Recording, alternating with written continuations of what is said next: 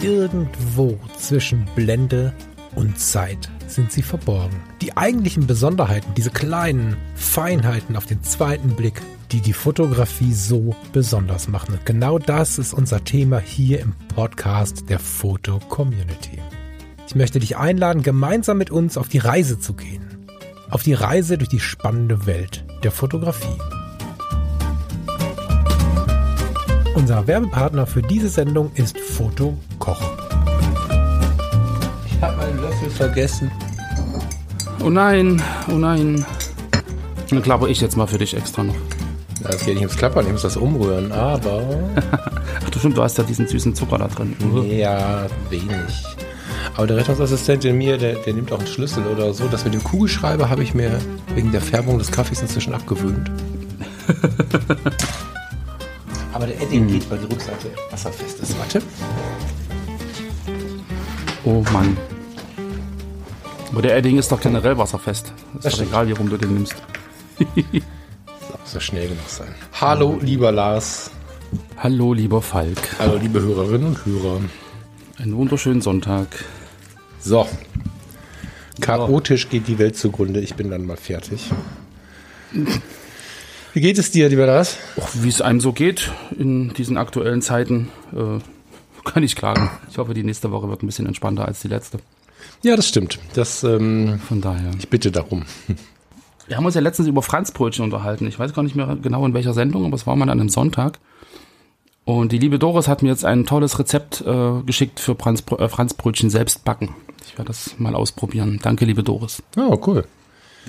Ich bin ja noch kein Fachmann. Ich ähm, habe Franzbrötchen am Hauptbahnhof in Hamburg das erste Mal wieder bewusst gegessen nach vielen, vielen Jahren.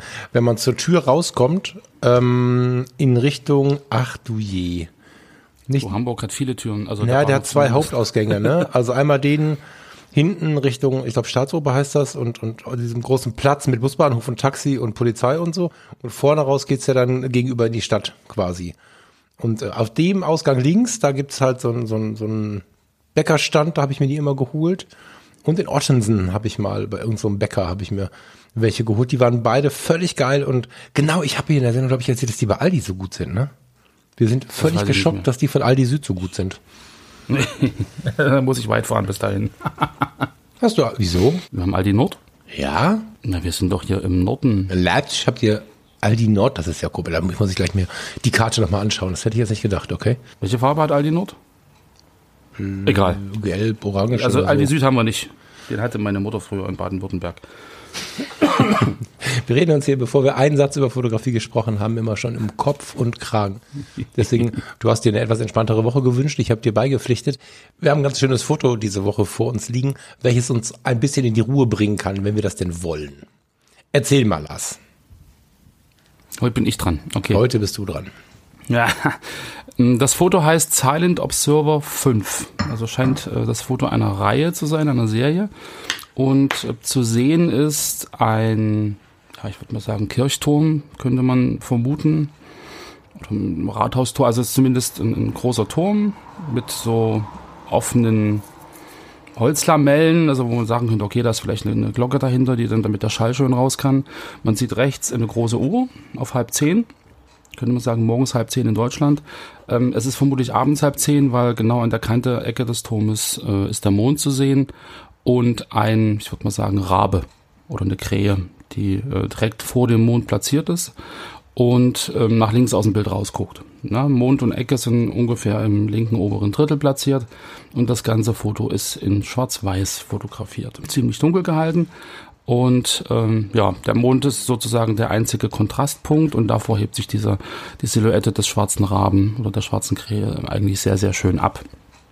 Genau, das Foto ist von Twinno Kaulin, ein Fotograf aus Köln und auch schon länger Foto-Community-Nutzer.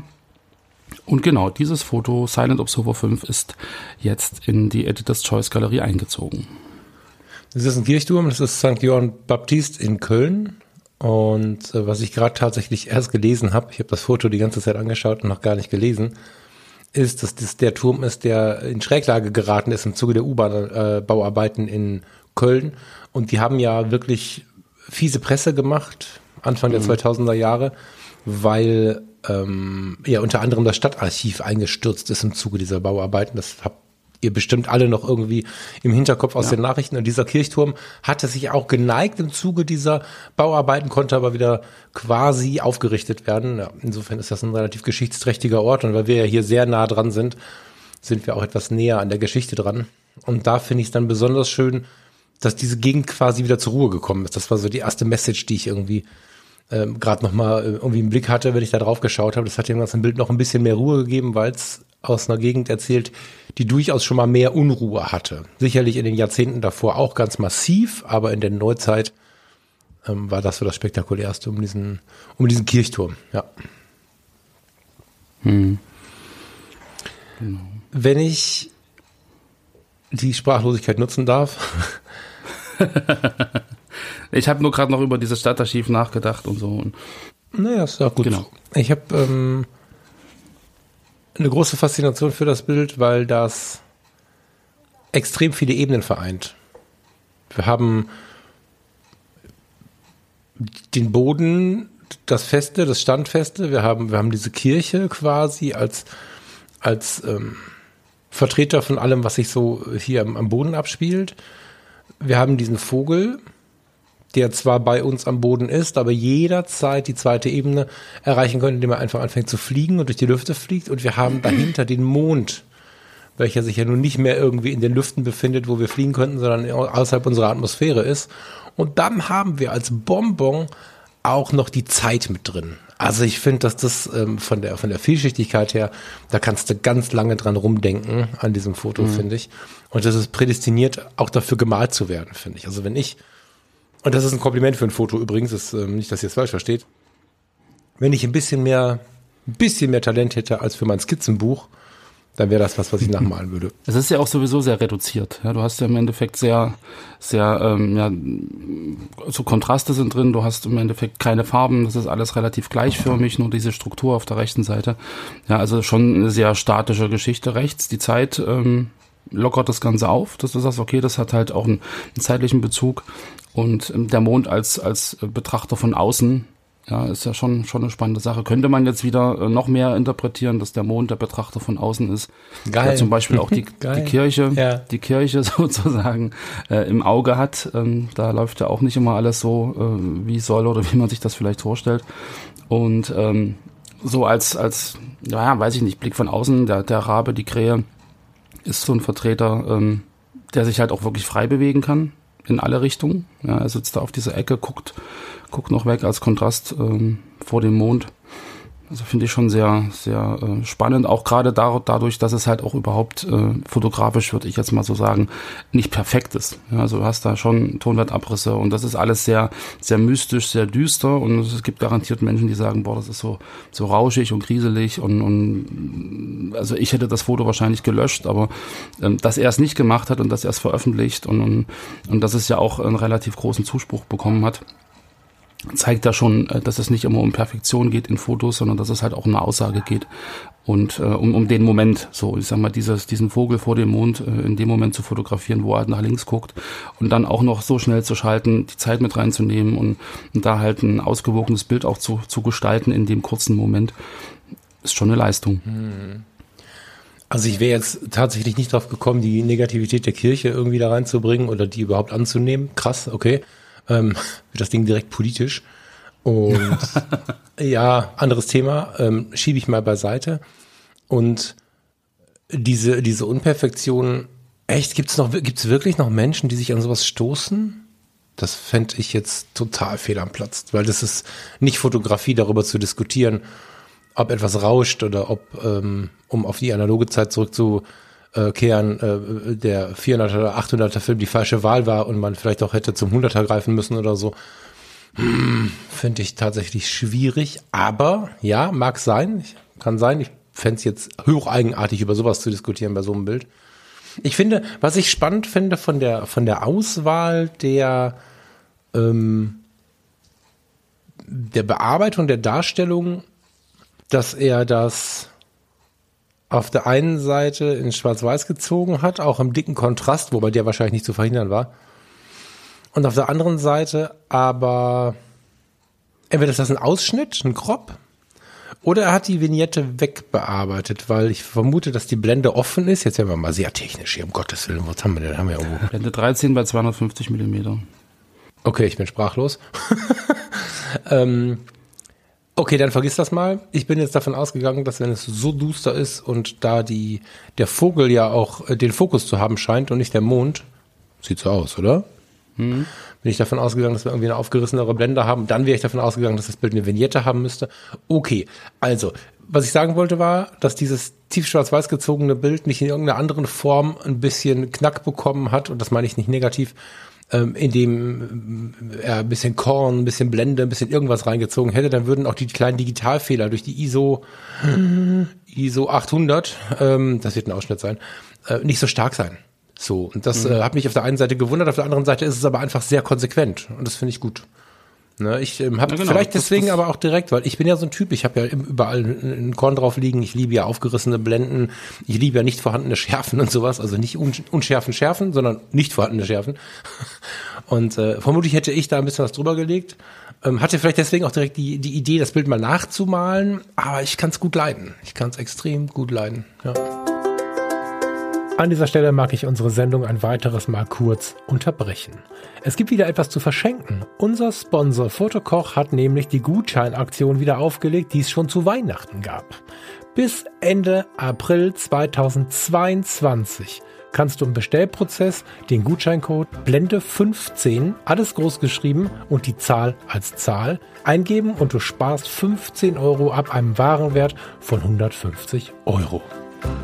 Besuche die Seite von Fotokoch, fotokoch.de und lass dich inspirieren, was es so Neues auf dem Markt gibt oder was es fotografisches so zu erleben gibt. Denn bei Fotokoch gibt es weit mehr als nur Kameras und Objektive. Schau dich in Ruhe um, es lohnt sich. Es ist einer der größten Online-Shops im deutschsprachigen Raum und hier trifft Kompetenz auf Sympathie und deswegen gehe auch ich bei Fotokoch total gerne einkaufen. Und jetzt geht's weiter mit unserem Podcast. Hab viel Spaß. Aber das meine ich ja, dass es genau durch diese Unperfektheit ja auch an, an, an, an Wirkung gewinnt. Mhm. Ja, wenn das jetzt dann wirklich glattgelecktes ähm, Bild wäre, wo du halt die klare Struktur hast rechts, du hast im Prinzip keinen Korn so richtig oder keine, keine, kein Griesel drin. Ähm, die Linien werden alle perfekt und, und weiß ich nicht. Also dann glaube ich, ähm, wäre das nicht so eine, so eine düstere Stimmung, die natürlich dann auch wieder zum Ton passt. Ja, wäre fast umgekippt. Das ist ja schon ein bisschen Dramatik drin. So, und, und, und dann noch diesen, diesen Vogel, ja, diesen äh, Raben, der dann ja eigentlich auch eine relativ keine Rabe, düstere aber ja. Rabe, Krähe so eine, so eine relativ düstere Bedeutung ja manchmal hat, Mhm. ähm, wenn man das so in Filmen so sieht, ähm, passt das, glaube ich, in der äh, Art und Weise schon perfekt dazu. Und ich meine, wenn man sich sein, sein Portfolio in der Foto-Community anguckt, es ist ja schon so, dass er ähm, ja auch selber sagt, dass er gerne mit vorhandenem Licht auskommt, ja, dass er zum Teil auch sehr schwierige Lichtsituationen sucht und äh, seine Fotos ja durchaus auch äh, generell sehr dunkel sind, ja, um, um ähm, da einfach auch eine, also er hat dann eine gewisse Bildsprache, ja, dass er sich wirklich auf, auf Linienstrukturen konzentriert, dass er auch die, die harten Kontraste sucht oder das wenige Licht versucht irgendwie so umzusetzen, dass du halt ein, ein, ein ansprechendes Foto im Endeffekt ähm, rauskriegst aus dieser, aus dieser Lichtsituation. Ja. Ja, total. Also mit dieser, mit dieser Dunkelheit in seinen Bildern an sich packt er mich natürlich total. Ne? Ich bin ja der totale Freund davon, wenn es mal ein bisschen duster abgeht. Ähm, ich schaue gerade mal. Er nutzt, das ist total spannend, er nutzt, ähm, obwohl er diese, diese Affinität zur Dunkelheit hat, relativ lichtschwache Objektive und immer noch eine EOS 7D. Das finde ich total total spannend und erfrischend, weil wir in weiten Teilen der Fotoszene so ein höher, schneller, weiter, lauter unterwegs haben und es gibt Teile der, der Szene der Fotografen, bei denen ich hier der Oldtimer-Fotograf bin mit einer EOS R und mir immer denke, alter Schwede, ich hatte lange nicht so eine fette Kamera in der Hand und die wird auch lange noch eine fette Kamera bleiben. Und da finde ich es immer wieder erfrischend, wenn ich ähm, Leute sehe, die mit ähm, Achtung, nur Anführungsstriche in der Luft, nicht meine Meinung, in der einhelligen Meinung alte Technik in der Hand haben und damit geile Fotos machen. Aber das meinte ich ja vorhin, dass man halt von dieser Perfektion weggeht, Hm. dass es nicht das neueste Motivobjektiv äh, Objektiv sein muss, was bei ISO 105000 irgendwas noch noch perfekte, äh, klare äh, Fotos macht und, und das. Ja, das wäre dann die Kamera und nicht das Objektiv, aber ich mache Ja, den Klugscheißer-Modus äh, gerne wieder ja, aus. Dass, dass man die, Techn die Technik im Endeffekt äh, muss nicht das Neueste sein, um halt wirklich eindrucksvolle Fotos zu machen. Und die können halt auch ähm, ja jetzt eigentlich einen Makel haben, den man heutzutage vielleicht nicht mehr so nicht mehr so kennt oder nicht mehr so akzeptiert. Ähm, das ist, ist ja so. Ich meine, äh, höher, schneller, weiter, hast du ja gerade selber gesagt. Und ähm, die Technik wird immer besser, wenn man sich jetzt die neue OM1 anguckt, äh, was da im Prinzip für, für, für Technik verbaut ist da ist es ja eigentlich schon schwierig, bei hohen ISO-Zahlen überhaupt so, ein, so eine Struktur reinzukriegen. Die neuen Objektive sind so gerechnet, dass sie halt eigentlich keine Bildfehler mehr haben. Also wird es da auch wieder schwierig, irgendwie was reinzufummeln. Von daher ähm, ist ja die moderne Technik eigentlich darauf ausgelegt, solche Fotos gar nicht mehr zuzulassen.